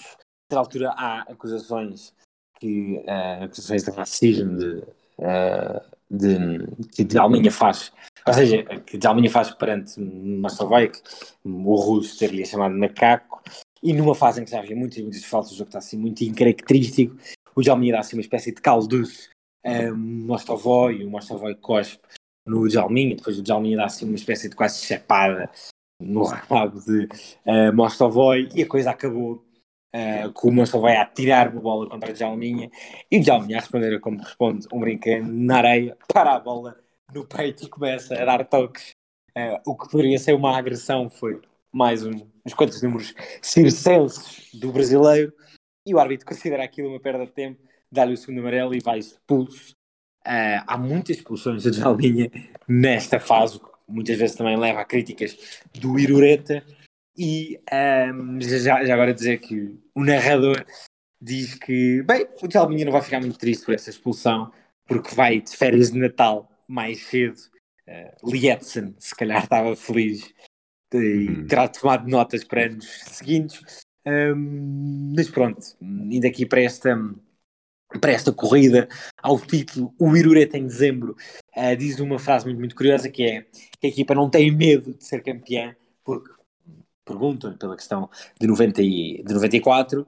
Há depois uma fase pior, em que o Deport só tem um ponto em quatro jogos ali na, na viragem do ano, mas a irregularidade dos demais faz com que o Deport uh, se, se mantivesse um, líder e depois há mais um jogo simbólico na jornada 23, em que o Depor recebe o Real com mais dois pontos que o Saragossa e que o Barça, e mais quatro que o Real Madrid, uh, e destrói uh, o Real com um 4-2 que podia claramente ter sido 6-7 um, 6-7-2. Uh, o, o, Real é um Real que viria a ser campeão europeu com Del Bosque, como equipa clássica desta, desta altura, Casilhas, Roberto Carlos, Guti, Raul, Morientes. Mais uma vez, Dalminha mostra logo que vem, porque ameaça de livre aos primeiros minutos, logo ao primeiro minuto, acho eu. Um, e depois, minuto 4, 5, faz um, gesto técnico. Eu há pouco dizia-te que a Super Doper lembrava-me de uh, Depor 4 Milan 0 lembra-me também, apesar de eu não ter visto, mas por já muitos highlights que fui vendo, lembra-me deste gesto, um, haveria várias maneiras de dizer isto, um cabrito, uma zambreta, como lhe queiramos chamar, um, que de Alminha passa a bola por cima de Hierro e Carenca, redondo também está ali perto. Uh, é assim um gesto técnico de circo, não é? De brinca na areia. Uh, eu acho que lhe sai mal, porque eu acho que ele quer fazer aquilo para ele, não é? Para ele pintar e ficar isolado perante, perante Casilhas, mas acaba por sair bem porque é assistência para o Victor, uh, que deve marca, o Roberto Carlos corta, mas na sequência do lance há uma pressão muito, muito forte do Depor na, na saída de bola do Real Madrid, que era outra das imagens de marca desta equipa, cruzamento de Victor, 1-0 de, de Roy McKay, porque depois há outro passo a Laudrup de Alminha, é um escândalo este jogo, Laudrup, uh, livre para o, ou seja, um passo de, a Laudrup para, o, para o Victor, o, o Victor é derrubado, derrubado pelo Roberto Carlos, e do livre o Jalminha faz o 2-0, e aqui eu tenho que fazer um parênteses para dizer algo que acho que já te disse. Uh, há uns tempos, que é o Casilhas nunca soube defender livros de canhotos na zona frontal. Uh, este livro que o Jalminha marca, o Messi depois marca-lhe duas ou três vezes. Uh, em Portugal, eu não me lembro contra quem, mas ele também sofre. Eu não sei se percebi isso em guarda-redes nem em barreiras, mas eu não sei se. Parece-me que ele está muito encostado a um poste. Depois, quando o livro vai, ele em vez de dar aqueles clássicos passos, também me parece que começa a voar muito cedo. Enfim, nós estamos neste, uh, neste programa para falar sobre o Casilhas, mas foi algo que, que eu vi neste jogo e que fez-me lembrar de livros que o Messi consecutivamente lhe marcou, mas pronto. O Jalminha faz aí o 2-0 e, e todo, todo o jogo é uma exibição do Depor ao contra-ataque. Lá está, mais uma vez, Maquei fortíssimo uh, no espaço. O Victor surpreende também pela capacidade de ida e volta que tinha, aquele ala espanhol desta altura, que não era um extremo, era assim um médio por fora, não é? Tinha muita, muita capacidade, marca também. Depois o Turo Flores sai no, no, banco para fazer mais, mais dois gols. Já há bocado disse que era 4-2, mas é 5-2 uh, eh, que fica. Depois o Hierro e o Morientes ainda, ainda reduzem, mas é assim um símbolo deste, de, de, deste Depor. Muita pressão, muito forte a sair no contra-ataque Jalminha fantástico, Mackay a explodir uh, no espaço. Um, e pronto, e depois na fase final da Liga o Depor nem seria excessivamente regular, uma espécie de trauma. É, é, exato, era isso que eu ia dizer agora, que entre a jornada 33 e a 37, duas derrotas, dois empates, apenas uma vitória, portanto uma temporada que poderia ter, temporada do título, que poderia ter acabado de forma sem nenhum tipo de sofrimento. A verdade é que entra na última jornada, um jogo em casa, a precisar, uh, a precisar de pontuar, lá está, para ser, para ser campeã. Novamente, uma equipa, uma equipa Catalu da Catalunha ao barulho, nesta vez o adversário, o espanhol, e acredito que não houvesse adepto que não, que não sentisse pelo menos algum pânico no ar. A diferença é que este Depor já era muito mais maduro e consolidado do que aquele de 94. É, e é interessante porque essa última jornada tem rivais cruzados, não é? O, o Depor recebe o Espanhol e o Barça Celta, portanto, é, os dois rivais locais, digamos assim, de ambas as, as, as equipas a defrontarem o outro. Uh, mas sim, o Depor não treina e logo, logo, logo ao início faz logo um 1-0, que eu acho que tira muita pressão, muita tensão do jogo. Donato de cabeça após canto de Victor. Uh, depois um Mackay também marca após uma boa, uma boa jogada de Manuel Pablo. Um, e pronto, 2-0, Depor campeão. E Loreta tinha feito contas para 71 pontos. Há uma reportagem que também está no YouTube do canal Plus em que ele diz que com 71 pontos uh, seriam campeões. E é curioso que nessa reportagem ele já assume que vão perder imensos jogos fora de casa, que é de facto o que acontece. Uh, fazem 69, não fazem tais 71. Uh, lá está aos olhos pós-Mourinho, Guardiola, 69 pontos é pouquíssimo. Por exemplo, mesmo na última temporada em Espanha, 69 pontos só teria dado para ser quinto. Mas pronto, é uma La Liga muito mais igualada, em que Saragossa, Celtas, Maiorca depois eram capazes de tirar pontos a toda a gente. E portanto, 69 pontos davam para ser campeões. E numa entrevista que dá depois de ser campeão, há uma frase que eu acho que Liga 94 a 2000, que é ir Irureta a dizer o que me deixa mais feliz é ter conseguido derrotar o fatalismo. E de facto é, é, é aqui. não sei se concordas, o, Achas que este é o ponto, isto sentiu-se nesta altura que era, mas achas que este é o ponto alto do, do Super Depor? Ou ainda temos esta segunda vida até 2004 que, que pode ser defendido como tal? É o ponto alto, sim, é o auge. A queda não é pique, um, apesar de, logo a seguir às meias finais ter havido a queda, mas acho que hum, a equipa mantém-se, mas acho que de certa maneira um, é o fim do Deport de, de Alminha, não é? Se associamos assim a este Deport de Alminha, depois já se cria outro Deport mais Diego Tristão, Valerone, vão, mesmo que de Alminha se continue, vão surgindo novas caras. Mas acho que sim, acho que é o, acho que é o ponto alto um, do Deport. Ainda assim, é muito interessante porque há um, um jornalista galego que eu escreveu uma série de crónicas sobre esse Super Deport e ele disse que sentia que em 94 toda a Espanha estava pelo Depor e em 2000 já, já não. E porquê? Porque quando essas equipas pequenas começam a ganhar às outras, muitas vezes passam a ser incómodas. E portanto os épicos... Boa Vista e Braga passaram por isso, não é? Exatamente. Boa Vista na altura de 2002, Braga em 2000, desde 2011. Ou seja, os outros já não começam todos a ser pelo, pelo, pelo, pelo pequeno, porque o pequeno já ganha a tua equipa. Uh, e eu, eu vivi em, em Espanha, e sente-se muito com o Sevilha. O Sevilha, quando ganha as primeiras UEFAs, toda a gente quer que ele ganhe, agora já não, porque os do Atlético já têm uma vez que o, o Sevilha os tramou, os do Barça, os do Real, portanto, quando o pequeno começa a ganhar muitas vezes, deixa de ser só a equipa fofinha. E eu acho que em 99, 2000 já não era a Espanha inteira que estava pelo Débora, enquanto que em 93, 94 a Espanha inteira estava pelo Débora.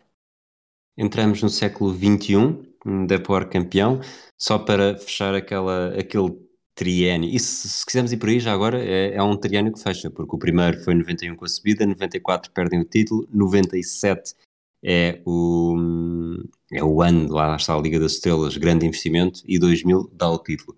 Entramos aqui no século XXI, Diego Tristan, pela terceira vez, um, um avançado contratado que vai ser o melhor marcador, neste caso com 23, Tandiani, outro avançado que chega marca 13, apesar de ser eh, quase sempre suplente, portanto é um, uma espécie de Solskjaer.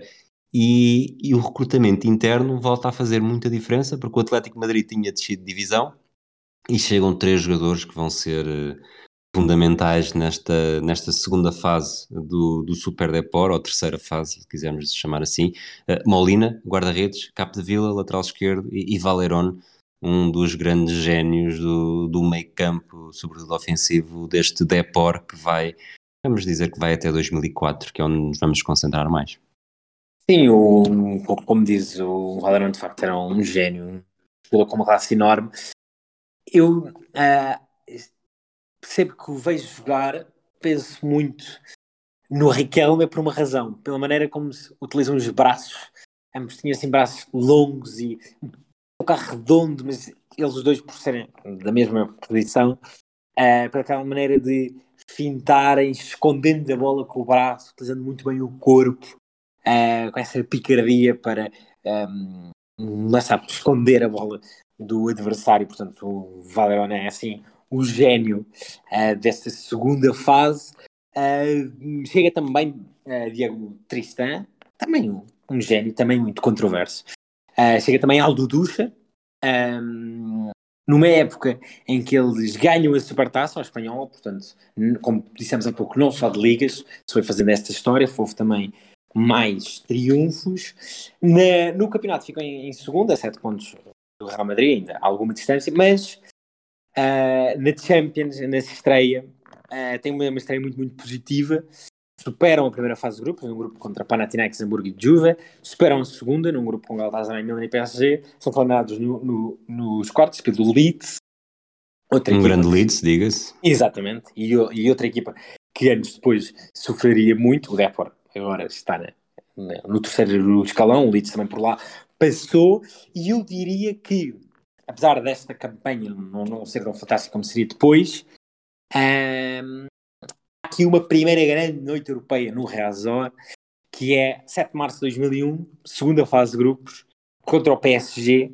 O PSG coloca-se a ganhar por, 3-0 e na segunda parte o Depor em uh, menos de 30 minutos, em 27 minutos, dá a volta para 4-3 golos de Tristan e 3 golos de Walter Pandiani. Portanto, é assim uma primeira grande remontada um, no Europeia, no Resor. Nestas temporadas estamos aqui um pouco a fazer a ponte até 2004, mas, mas se falarmos de, de 2001, 2002, eh, temos aqui um momento que, que o Depor se calhar volta a ser pequeno para fazer frente aos grandes numa, numa festa, festa que estava toda montada e, e estragada da maior forma.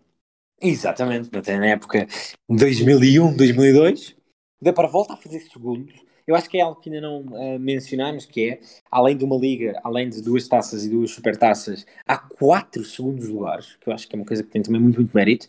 94, 95, 2001 e 2002. Um, um segundo lugar a sete pontos do Valência, portanto, alguma distância. Na Champions voltam a ir uh, aos quartos de final, eliminados pelo United, mas aqui acentua-se a tendência para vitórias míticas na Europa, porque na primeira fase de grupos ganham o Trafford uh, e na segunda derrotam o Arsenal e Juve. Nessa primeira fase de grupos, esse triunfo em Old Trafford, uh, eu vi assim um resumo muito alargado do jogo e há um show impressionante de Diego Tristan. Um jogo em que já agora um, ehm, Nuno Espírito Santo entra ao, ao intervalo, Molina tem um problema físico. Um, ehm, o Diego Tristan marca de dois gols, está também no gol de Sérgio Gonzalez, e é assim uma mistura de avançado conseguia fintar, procurava um espaço que ligava a equipa, portanto, um, uma exibição fantástica do Diego Tristan, que depois era assim acusado de gostar de noite e de ter assim alguns problemas extra desportivos, mas que vinha de fazer 22 golos em 2000, 2001, faz 31 nessa temporada, depois faz 19, era sem dúvida um avançado de elite neste momento. Só dizer que este jogo de United Deportivo é assim uma, uma continuidade da saga ou do, do trauma do United com os guarda-redes nesta temporada. Quem quiser ir ver os golos, o Barthez em dois dos golos, epá, aquilo é ridículo mesmo. É ridículo. Pronto. Um, mas, como estavas a dizer, uh, apesar destes momentos um, simbólicos, quer dizer, 11 anos antes estavam na segunda divisão e agora estavam a bater Arsenal, Juve e United, um, o grande momento vem a 6 de março de 2002, dia dos 100 anos do Real Madrid. Achas que é o, o 0-0 no ataque rápido do podcast na semana do Benfica Porto, que dá o título, o gol de Zaidu, uhum. fez o desafio era, era já não lembro qual é que era o ponto, acho era mesmo a possibilidade do Porto ser campeão uh, na luz novamente e perguntou por, uh, por algumas das, das maiores festas em casas uh, dos rivais. Nesta altura já estávamos a preparar este episódio, este episódio foi foi, teve, tivemos muita dificuldade em conseguir parê-lo, porque de facto, mesmo hoje que estamos a gravar, já estamos a gravar 6 horas depois do que estava combinado, porque mais uma vez uh, tivemos uns problemas, mas ao ouvir esse episódio, este Real Depor foi a primeira ideia que me veio, porque, porque de facto, lá está, uh, era um, não era um Real Madrid qualquer também, e mesmo que fosse um Real Madrid qualquer, continuava a ser no dia do centenário uh, uma final da Taça do Rei no Santiago Bernabéu. Achas que é capaz de ser mesmo um dos maiores baldes de água fria a uma equipa que já contava com, com o ovo no cu da galinha, ou isso só aconteceu dois anos depois com o Portugal-Grécia? É dos maiores baldes de água, de água fria, caramba, nos 100 aniversários de um clube com o ego do Real, nos 100 anos, aliás, do clube com o ego do Real Madrid. Uh, em Madrid, o Real Madrid, quer dizer, eu acho que as pessoas têm noção, mas eu vou dizer o 11. César, Elguera, Pavone, Salgado, Roberto Carlos Hierro, Maquilele, Figo, Zidane, Raul, Morientes. Entra Solari, Guti, McCramanman, treinador Del Bosque. Dois meses depois, campeões da Europa. Quer dizer, é dos maiores, é das maiores. Eu ia dizer surpresa e arrependi-me, porque o Depor ganhar ao Real Madrid nessa altura, como temos visto, não era surpresa, mas é assim um dos maiores hum, resultados. Choques, obrigado, exato, é dos maiores choques uh, de sempre. Uh, mas vendo a maneira como o Depor entra no jogo, é um choque justificado. O Depor entra no jogo muito, muito forte. Lá está, um Depor que tem no 11. Agora, desculpa, há aquela rábula do, do. Nesta altura é o Flávio Conceição que já estava no Real, certo? Sim. o brasileiro que tinha passado pelo Depor, portanto, uhum. a, no início do jogo, a falar com, com, com antigos colegas, perguntam-lhe se ele quer ir jantar uh, depois do jogo e ele disse: Não pode ser, temos a festa do título. Portanto, e isso também ajudou uh, a acicatar os jogadores do Depor de género, mas ainda, ainda, temos 90 minutos para jogar. Uh, portanto, uma coisa é os adeptos estarem a fazer a festa, outra coisa é perceber que o próprio clube, todo ele já está estruturado e organizado para uh, o, o que é que se vai fazer para celebrar esse título e não apenas só o aniversário. Sim, exato, e é, um, é, é, o fácil do Flávio Conceição, que já, que já tinha saído, é um Depor em que, por exemplo, o Jalmin é suplente nesta final, que conjuga Fran, Mauro Silva, a gente já estava há muito, muito tempo, Victor, com Tristan, Valerón, Scaloni, atual selecionador uh, argentino, portanto, aqui um, uma certa mistura de vários Depors e um Depor que entra muito, muito forte logo aos, aos seis minutos, Sérgio, outro treinador, foram passando vários por este, por este Depor, outro treinador marca, uh, no lance em que se vê a criatividade e a classe de, de Valeroni e Fran, uh, Sérgio aparece vindo de trás, essa chegada dos médios era também uma marca deste, deste Depor, uh, uma final em que erro sofre muito, sofre muito, um, e um, não tem necessariamente a ver com este episódio, mas noutras leituras uh, eu já li que há quem diga que é nesta final Florentino Pérez começa a pôr o Cruz em Fernando Hierro, numa de tu já não tens bem capacidade para isto. Um ano depois viria a sair o lendário capitão do Real Madrid. Uh, se um 0 aos 6 minutos, o 2 0 aos 37. Portanto, uma entrada forte, mais um lance com a classe de Valerón. É, é, é, esse lance é um dos que mais me faz pensar em Riquelme, porque ele protege a bola com aqueles membros grandes que ele, que, ele tinha. Abre para o Victor. Essa frase pode ser muito suspeita. Aqueles membros grandes que ele tinha. Mas pronto, continua, uh, continua. Abre, abre a bola para o, para o Victor, que eu acho que foi o jogador que mais me surpreendeu dos jogos que eu vi. Eu não tinha a noção que ele era tão bom, obviamente, que não é o Valerone, não é o Tristan, não é o Macai, não é o É é o bom discreto, não é? É, é, e neste, estes médios que, de muito trabalho, não sei, agora, assim, médio pela direita que faz tudo, vem-me à cabeça o Otávio, obviamente que é muito, muito diferente, mas um pouco nesse estilo de um. Ramires? E olha, exatamente, exatamente. Um melhor Ramires de Benfica, de Chelsea campeão europeu, que tinha impacto, era um médio, jogava na ala, tinha golo, tinha assistência, uh, e pronto, é ele que cruza. Uh, Diego Tristão marca. Os comentadores uh, espanhóis dizem logo amplia-se o fantasma de um possível Maracanazo. Na segunda parte, Raul ainda reduz mas houve mesmo Maracanazo. Houve mesmo Maracanazo e temos aqui já um pulinho de, do grande momento europeu. 2002-2003 é um pouco época de, de transição. A era de Jalminha, eh, lá está, os desentendimentos com a Irureta acabaram por, por fazer a eh, ruptura total. Ele sai emprestado para o Áustria de Viena. É daqueles eh, factos que provavelmente nos esquecemos e depois até surpreende. Chegam Luque do Málaga, Jorge Andrade do Foco do Porto, a espinha dorsal, o núcleo principal mantém-se mantém em força. Para não variar, vencem a Supertaça. Eu acho que era raro, nem sei se houve alguma vez que o Deport tenha chegado, tenha chegado ao jogo da Supertaça ou aos jogos da Supertaça e não tenha conquistado o título. São terceiros no campeonato, atrás do Real Madrid. Pois, não, lá está. Tudo aquilo que tínhamos. Eu não, não tinha isto assinalado, mas todas as vezes que falamos aqui que ganham uma coisa ou outra, parece que o, que o texto seguinte, da temporada seguinte, é sempre convence a supertaça. Uh, terceiro lugar no campeonato atrás de Real Madrid e de Real Sociedade, uma Real Sociedade também era, teve aqui um período brilhante. Cai na segunda... título. Sou o título. Exatamente. Nesse ano, que era o ano...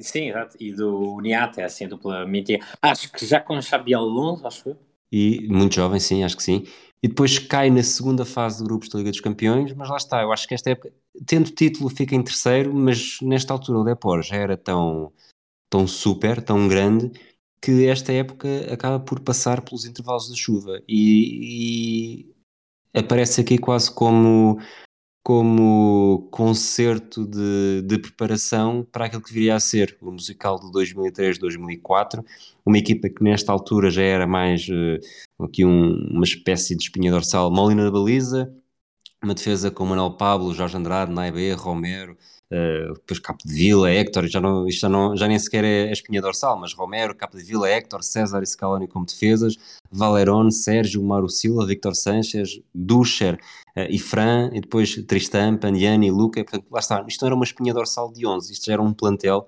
todo ele com grandes, uh, Havia grandes muita e várias opções. Então. Exatamente, e foi isso que fez, isso e não só, que fez com que o Deportivo fizesse desta temporada 2003-2004 não necessariamente algo diferente no campeonato, terminam em, em, terceiro, e este é o ano em que o Real Madrid de, de Queiroz e Peseiro está muito próximo do título e depois uh, é, um, é um, um, desastre completo. Perdem uh, sete dos últimos oito, não é? Uma coisa assim. Sim, tanto que é. o, Depor, o Depor é terceiro e fica à frente do Real Madrid, fica a um ponto sim, do Barça e a seis do Valência. Sim, a, partir do momento em que se perde aquela final da taça, depois logo a ser eliminados da Champions, depois o final é assim uma coisa desastrosa. Mas o, o, grande ponto, e é aqui mesmo o último grande ponto deste Super Depor, é a campanha europeia.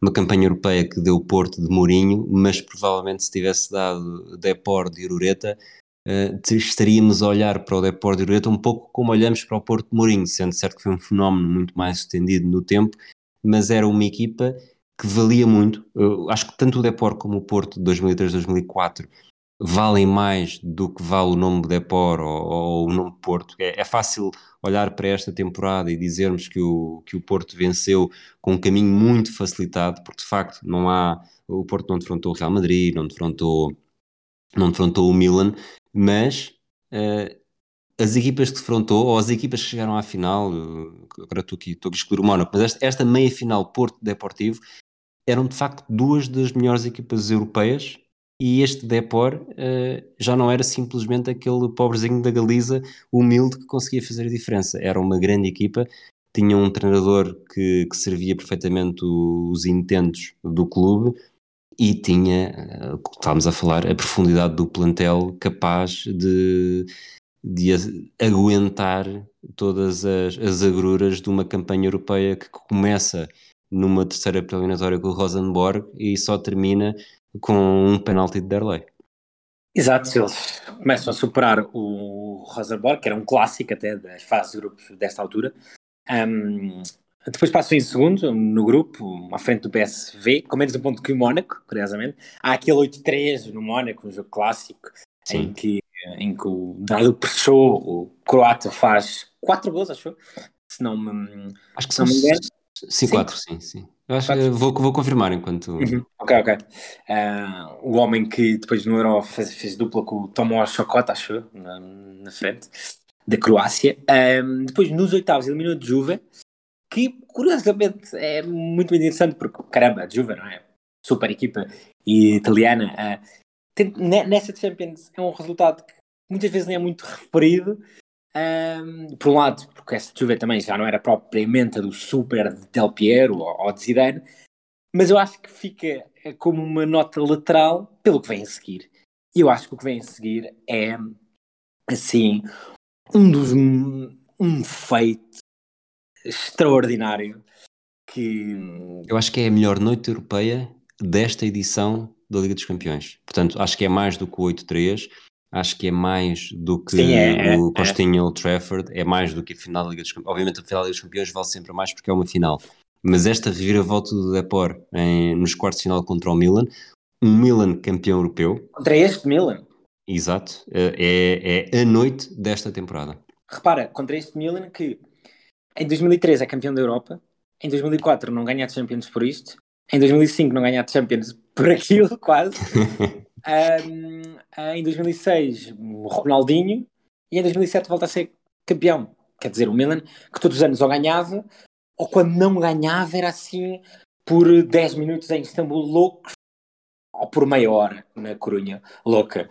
Uh, Situando-nos 23 quartos de final da Liga dos Campeões, Milan campeão europeu em título, clássico Milan do Carlo Ancelotti, com um conjunto de defesas experientíssimos, Maldini, Cafu, Dida, Nesta, Costa Curta ainda, com um meio campo clássico, Gattuso, Pirlo, Sidorf, e na frente com uh, como principal avançado, com Inzaghi e Thomasen, e com um KK que já começa a, a sentar, porque é verdade, uh, Rui Costa, em Milão, 23 de março de 2004, O Depor começa muito bem, com o gol de Pandiani, lá está, a profundidade do plantel, podia-se colocar Tristan ao Pandiani, podia-se colocar Victor ao, ao Scaloni, podia-se colocar Manuel Pablo ao Scaloni, porque o Scaloni também tinha essa é, capacidade, é, no meio campo Duscher podia jogar ou não, na defesa Andrade e Naibete eram uh, os titulares, mas havia César,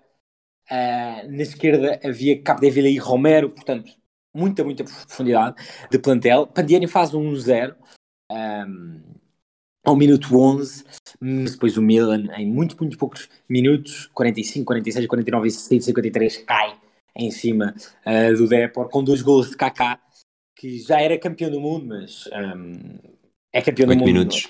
Exato. É campeão do mundo ainda como ator secundário, não só face a rival de Ronaldinho, mas mesmo face, por exemplo, a Danielson, não é? que tinha mais, mais destaque. Tinha chegado há relativamente pouco tempo vindo do São Paulo. Uh, e eu, uh, lá está, no início do episódio estava a dizer-te que a partir daqui já posso falar da minha experiência pessoal.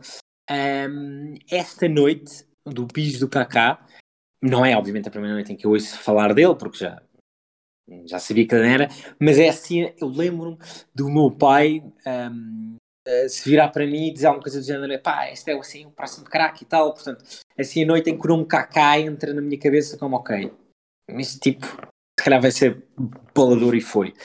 Um, e pronto, caramba, 4-1, o Milan, este Milan experiente, provavelmente pensávamos que estava acabado, mas a experiência não é tudo, se, e pronto, aqui também um pequeno parênteses, se isto, Milan, se isto fosse ao contrário, íamos dizer que o Depor tinha pecado de inexperiência, não é? Da mesma maneira como em Istambul, se fosse ao contrário, íamos dizer que o Liverpool tinha pecado de inexperiência, mas mesmo o Milan de Maldini, que 200 anos antes já andava a ganhar Champions com o Saki, uhum. não foi inexperiência, mas na Corunha é, aconteceu o impensável. Aconteceu o impensável. Um, um Milan, Dida, Cafu, Maldini, Nesta, Pancaro, Gattuso, Pirlo, Kaká, Zidorf, Shevchenko, Thomason, um, cai por 4-0. Uh, eh, eu tomei alguma atenção a este jogo. Antes do jogo, Ancelotti disse que a eliminatória não está resolvida, e é muito engraçado porque, de facto, um, o Milan, uh, antes do 1-0 e até o 2-0, cria muitos problemas o Depor tem uma postura muito diferente da que vimos noutras, noutras partidas.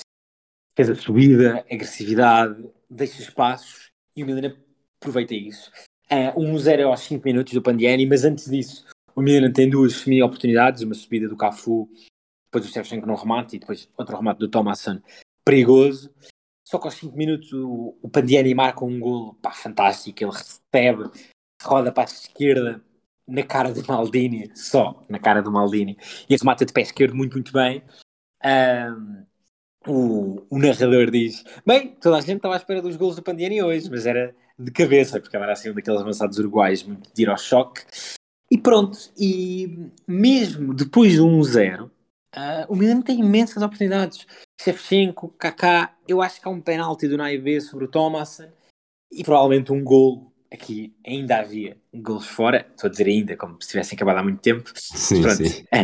aqui havia gols fora e o gol fora provavelmente teria cortado o ímpeto. Mas pronto, as reviravoltas têm que ser assim, não é? Tem que, para, para ganhares, uh, uh, para ganhares 4-0 este Milan tinha que correr tudo bem. E correu tudo bem. O Milan não marca.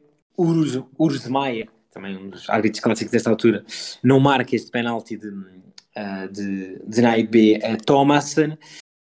E no final da primeira parte corre tudo bem ao, ao Milan.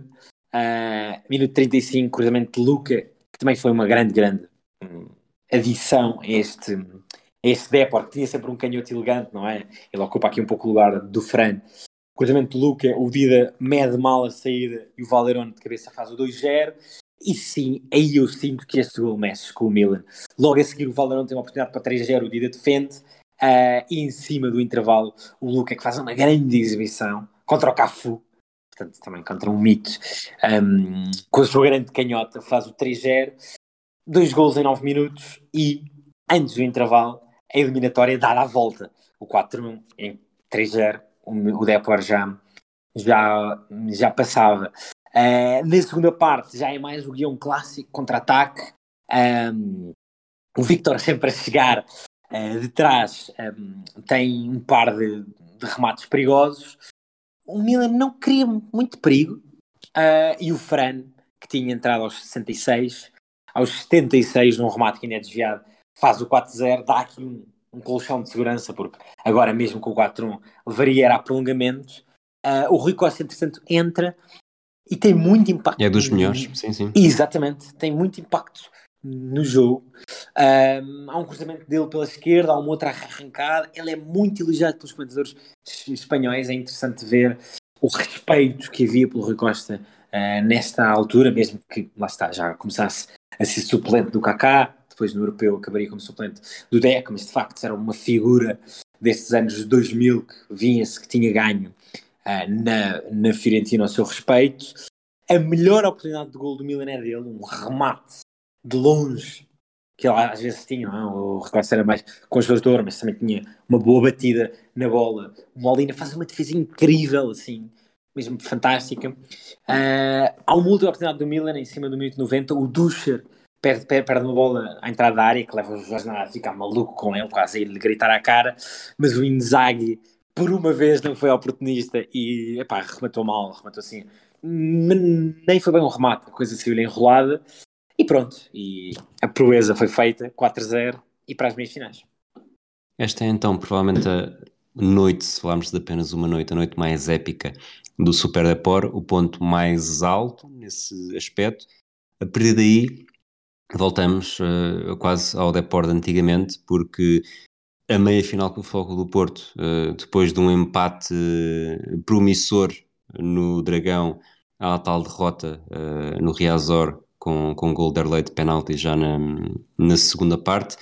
E depois temos um, um Depor que em 2004, 2005 já é o, o princípio do fim, oitavo lugar no campeonato, eliminados na fase de grupos, não marcam qualquer golo.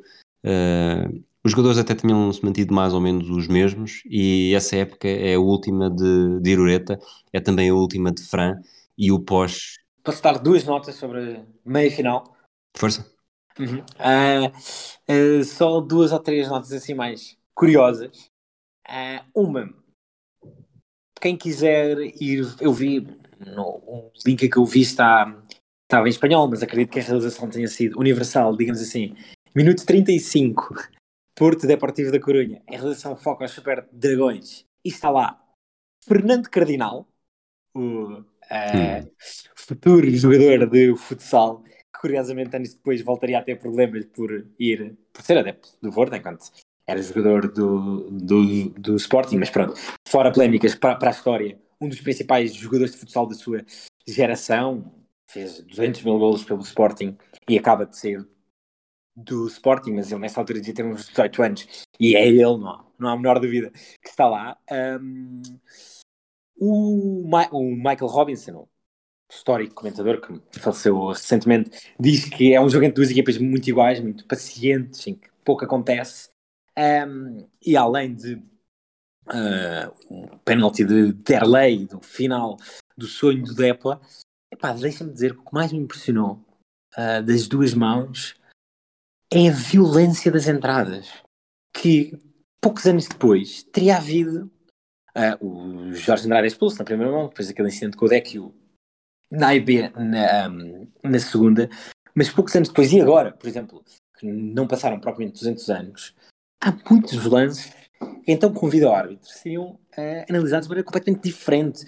O Carlos Alberto, já com o amarelo no Dragão, tem assim uma entrada de sola, que hoje em dia convido ao árbitro, provavelmente era expulsão e nem amarelo é. Uh, o Costinha bate muito, muito, muito na primeira mão. O Ducher bate imenso na segunda. O Nuno Valente tem assim umas abordagens, não sei, o Nuno Valente era assim tipo calmo e tal, mas na primeira mão temos abordagens assim meio, meio loucas. Portanto, às vezes é interessante como de facto em pouco tempo, e é, e é engraçado que os, os comentadores, um, o, numa das mãos foi o, o Mitchell, a estrela do, do Real Madrid, na outra foi o, o Michael Robinson, nem sequer se queixou muito das, das entradas, portanto, ou seja, aquilo era o standard. E não estamos propriamente nos anos 80, não é? Nós no episódio do Maradona falamos muito sobre das entradas, estamos em 2004 e não sei, eu tenho a ideia que 10 anos depois, em 2014, já tudo se teria sancionado de maneira diferente. e quer na primeira mão o Marcos Merco, o dentista, quer na segunda mão o Colina, uh, deram alguns amarelos, mas não foi assim uma, uma loucura. Portanto, é interessante ver como uh, estas coisas também, às vezes, em pouco tempo, também mudam muito. Mudam muito e, rapidamente, não é? E isto foi algo que, que mudou muito e muito ra uh, rapidamente no futebol, essa questão das entradas e da violência, porque aqui há de facto algo por violência em muitas entradas. Vimos esta, esta, lá está, esta ascensão uh, bastante programada do Depor, a queda sobretudo pós-Irureta, oitavo lugar com Capa Rosa em 2006, décimo terceiro com Capa Rocha em 2007, nono Colotina em 2008, desce em 2011, sobe em 2012, desce em 2013, sobe em 2014, novamente o clube, o clube elevador, depois volta a descer em 2018, novamente em 2020, e, e Lendoiro, uh, recuando a estes tempos do Super Deport, diz que comprámos o Mercedes e ganhávamos o salário mínimo. Uma pergunta até assim já em jeito de, de encerramento, achas que este Super Deport, que na verdade foram dois Super Deports, acho que há claramente uhum. o Corsen Inglês e outro com a Irureta, é irrepetível tendo em conta a forma como o próprio, vamos chamar, vamos simplificar, é irrepetível tendo em conta o futebol moderno? Muito interessante que me faças essa pergunta porque eu escolhi esse episódio por, por causa disso. Sim, é. É impossível. É impossível. Um, hoje, hoje em dia é impossível um clube dessa dimensão ter, um, descobrir um grupo de jogadores com um bom scouting, uh, um par de treinadores que não eram gênios táticos, mas que se identificavam com o clube, ter um crescimento sustentado, ganhar um título numa liga como a espanhola e chegar às meias finais da Liga dos Campeões. É impossível, é impossível para maneira como o futebol moderno está financeiramente estruturado e, sobretudo, é impossível fazer isto com 11, 12 anos de diferença. Que quero dizer, se agora o, uh, o Celta ficar em quarto e para o ano for às meias finais da Liga dos Campeões, porque o, não, é, não o Iago Aspas, mas o José Aspas é um fenómeno, etc. Um, no ano seguinte ele não vai ficar lá.